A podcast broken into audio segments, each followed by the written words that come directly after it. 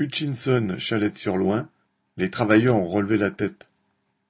Les ouvriers de l'usine Hutchinson, groupe Total, entre parenthèses, de Chalette-sur-Loing, dans le Loiret, ont fait cinq jours de grève pour exiger 80 euros d'augmentation de salaire.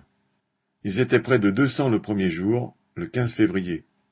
Suite au débrayage largement suivi la semaine précédente, le patron avait lâché 50 euros pour les plus bas salaires.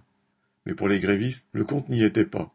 Ils veulent leur part pouvoir vivre dignement de leur salaire, sachant que le groupe Hutchinson a versé 140 millions d'euros à Total, qui lui-même vient d'annoncer 15 milliards de profits. Malgré le froid, les discussions autour des barbecues ont été nombreuses sur le fait que sans eux, sans leur travail, il n'y a pas de production et que ce n'est que par la grève que l'on peut faire céder le patron. Les plus anciens se rappelaient qu'il n'y avait pas eu de grève depuis dix-huit ans.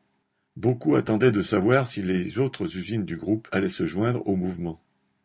Plusieurs racontaient que, étant seuls à travailler dans le couple, ils reçoivent des aides, mais ils refusent de se contenter d'aumônes et veulent pouvoir vivre de leur salaire. On travaille dur, mais on reste digne, on veut vivre de notre salaire. Des ouvrières discutaient que, pendant la grève, citation, on n'a pas le chef sur le dos à nous saouler avec la cadence, c'est un moment de liberté. Les grévistes étaient conscients que c'est grâce à leur travail, à l'exploitation, aux cadences qui leur bousillent la santé, que ces patrons capitalistes augmentent leur fortune. Jeudi et vendredi, le nombre de grévistes avait baissé, et lundi 21, certains tenaient encore à marquer le coup. Finalement, la direction, en plus des 50 euros, a lâché 10,08 euros par mois sur la prime de panier. Même s'ils estiment être encore loin du compte, les grévistes sont fiers d'avoir enfin relevé la tête et de s'être fait respecter par la direction.